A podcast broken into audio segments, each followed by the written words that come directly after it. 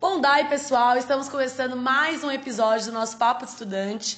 E hoje eu trouxe para vocês um professor que vai fechar com chave de ouro e golden shower, porque ele está antenado em todas as atualidades desse mundão. Vai falar um pouquinho sobre dicas atuais de Vunesp, Fuvest, que apesar dele ser um cara que vem de uma cidade pequena, o bicho é inteligente pra caramba, viu? O nome dele, também conhecido como Chicão Cururu. E aí, Chico, tudo bem? E aí, Dai, beleza? É, bom dia, boa tarde, boa noite, galera que tá ouvindo também. Boa noite, Itália, né? Bom dia, Itália, como que é, Chico? Da atualidade? Bonjour, bonjour. bonjour, né? Bom dia, Itália, boa noite, Brasil. Galerinha, então, Chico, me fala um pouquinho de você, fala aí o que, que você faz aqui no COC. Bom, eu sou o José Francisco, para as pessoas que não me conhecem, nunca vão me chamar assim, por favor. Também conhecido como Chico, sou professor de Geografia do primeiro e segundo ano aqui do COC. Trabalho também com pré-vestibular e o terceiro ano com a matéria de atualidades. Que é que você veio falar hoje aqui pra nós, né, Chico? Isso aí. Chico, deixa eu fazer uma pergunta. Você é de dois córregos, né? Two Rivers. Quantos habitantes tem dois córregos? Contando comigo ou não?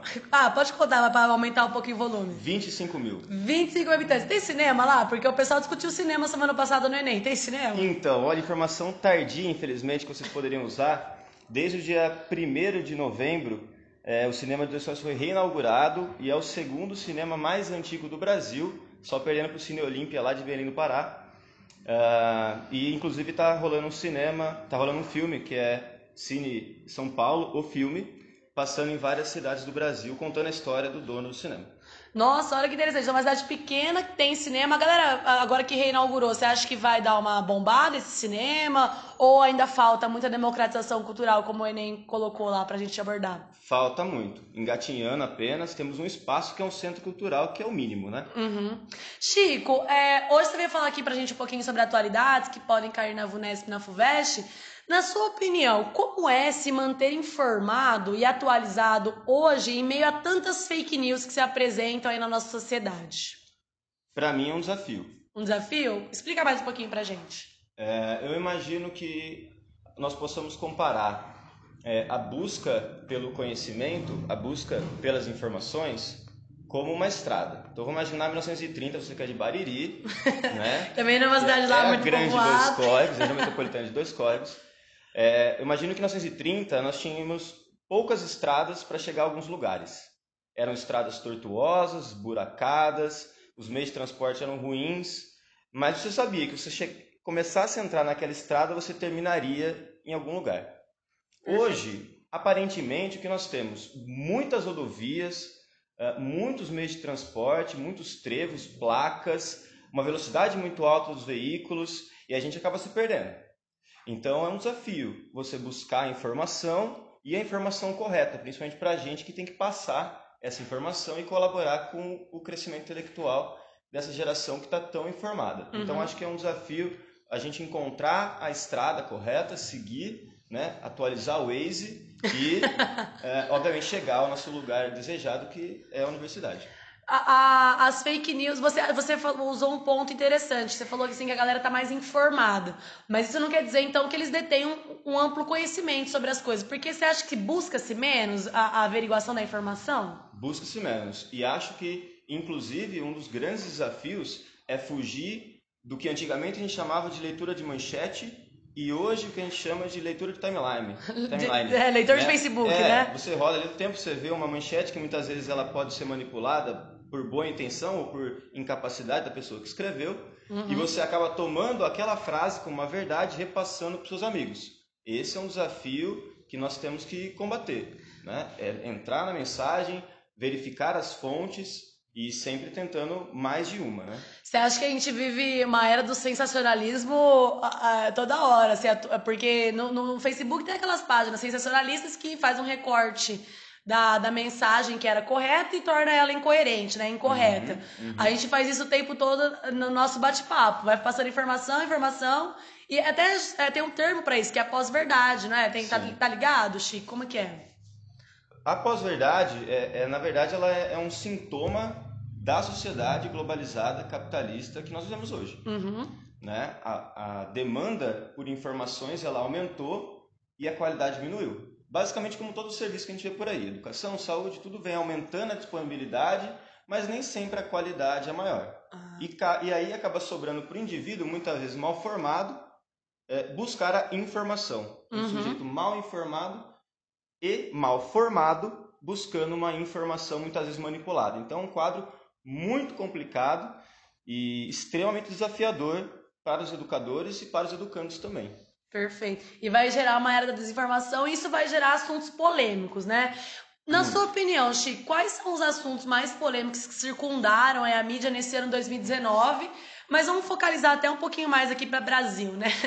O que, que tá. você acha? Que a gente está vivendo um momento conturbado. Meu Deus. Como já diria Richard, né? Meu Deus. Meu Deus. Que é, homem, que homem. Que homem, inclusive, né? Um grande exemplo. Em 2012, quando eu entrei aqui no Coca, ele já era esse muso. É, né? agora só melhora. Só melhora, como um bom vinho. Ó, uh, vou destacar primeiro alguns recortes é, internacionais. Perfeito. Para chegar aqui no Brasil. Então, uh, vou destacar guerra comercial Estados Unidos e China, barra manifestações Hong Kong, bem interessante, uma discussão sobre liberdade, no ano que a gente está falando, comemorando a Revolução Francesa.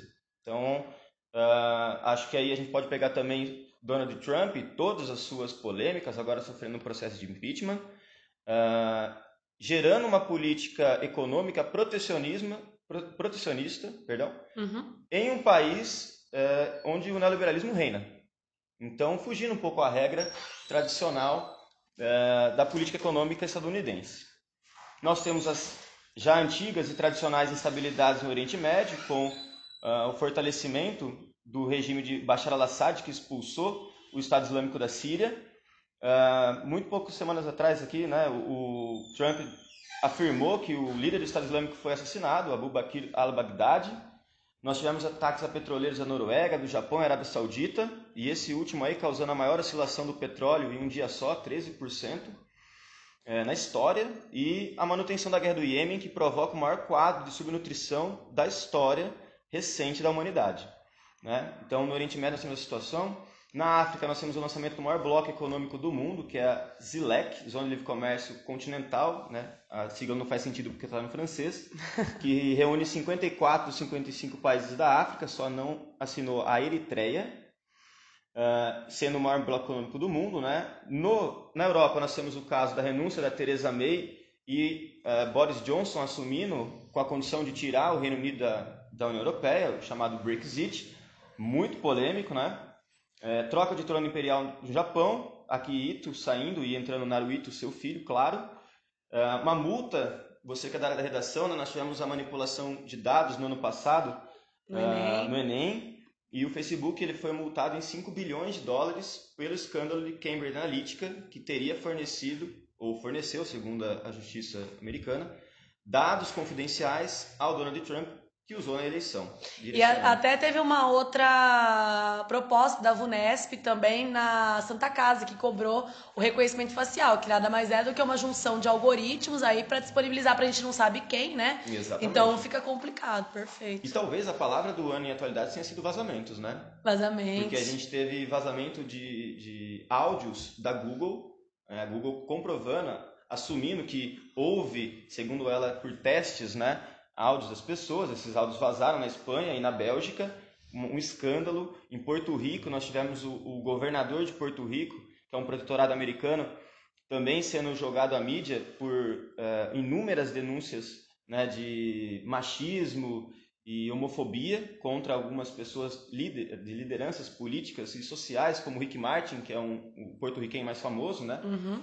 Uh, e agora, né, as inúmeras... Uh, como posso dizer, né? As inúmeras turbulências na América do Sul, pegando Venezuela, um caso tradicional, Colômbia com o retorno da atividade das Farc, é, no Equador a gente teve essas manifestações muito fortes pela corte, corte de subsídios do petróleo, tal qual ano passado aqui no Brasil, só que mais persistente. Uh, nós temos aí a renúncia do Evo Morales na Bolívia, é, muito recentemente agora também, não sabemos muito o que esperar, aparentemente um golpe de Estado numa eleição cuja uh, o andamento, cujo andamento tem sido considerado fraudulento pela OEA. É, no Paraguai, o presidente quase sofreu impeachment esse ano também. Na Argentina, nós tivemos uma eleição, uma troca de comando em, meio, a inúmeros protestos. E no Chile, que é um dos casos mais interessantes também, uma longa uh, atividade de protestos. Né? E tudo isso para chegar aqui no Brasil, é um país em que a gente também vive momentos conturbados nos aspectos ambientais, sociais, políticos e econômicos. Né? E aí a gente vai focalizar essa discussão para a VUNESP especificamente, ou você acha que na FUVEST também já aborda essas, essas, essas pontualidades que você tem colocado? Eu acho que FUVEST pode cobrar bastante também, porque é um vestibular que é referência uhum. e sempre teve como uma das características abordar questões ambientais, que eu acho que pode ser um dos principais pontos para você, vestibulando, prestar atenção nessa reta final. Perfeito. De retomada, né? Uhum. Então eu vou elencar aqui, se prepare, porque é basicamente tragédia, hein, galera? Ó, tentei fazer por, por ordem cronológica. A gente teve Brumadinho, que para mim é a grande dica. Né? Uhum. Uh, nós temos a morte dos meninos no Ninho do Urubu, no Flamengo. Não é um caso que aparentemente sumiu da mídia, ninguém mais fala nada. É, nós tivemos os, os, escândalos envolvendo a Operação Lava Jato e aí os vazamentos também. Então a gente pode fazer um link com o WikiLeaks, né? já que o seu fundador, Julian Assange, foi preso esse ano. Ele estava cinco anos escondido na embaixada, escondido não, né? Asilado uh, na embaixada do Equador em Londres. Ele foi preso. Então uma visão não só aqui do Brasil, mas também uh, dos Estados Unidos, principalmente, né? E na Inglaterra criminalizando os vazamentos que expõem à população verdades que são omitidas. Uh, nós temos o Brasil puxando o crescimento da, do HIV na América Latina, 21% o Brasil, 8% na macro-região. Massacre em Altamira, o segundo maior massacre em, em presídios no Brasil, só perdendo para o Carandiru, 57 mortos, numa área de forte instabilidade é, em torno da rota da cocaína e também Altamira, uma área de grande é, disputa pela terra. Então, o FUVEST gosta muito de debater a questão agrária, estrutura fundiária brasileira. Você pode retomar o seu conceito aí que o Richard passou, o Renato também. Teve, você está falando de massacre, falou de reforma agrária, me lembra aquele massacre de pau d'arco também que tivemos, né? Sim. Que tem tudo a ver, não tem? Tudo você acha que dá para relacionar? Acho que toda a questão indígena, principalmente pelo enfraquecimento das organizações, instituições é, que vão uh, analisar e vão tentar inibir a atuação de garimpeiros, atuação de madeireiras, né, e todas as atividades irregulares que ocorrem nas florestas brasileiras. A gente pode pensar na figura do Chico Mendes nesse sentido, que é uma figura importante, né? Para usar na redação, por exemplo. Importantíssima e infelizmente hoje questionada. Questionada? Questionada, né? usando, é, usando a, a figura dele como uma figura que na verdade não defendia a floresta e sim defendia os próprios interesses, quer dizer, é, buscando reescrever a história de um homem que foi morto por defender a floresta. Perfeito. Infelizmente, na era da, da pós-verdade, da desinformação. Você não sabe nem o que acreditar, né? Exatamente. Nós temos aí reforma da Previdência, sendo aprovada já em, em dois turnos, né? Uhum. E, e aí olhar bastante para as questões lá do primeiro semestre que envolvem a estrutura etária brasileira. Vai ter aquela inversão, né, da, em 2050, né? É uma perspectiva, né? Perspectiva.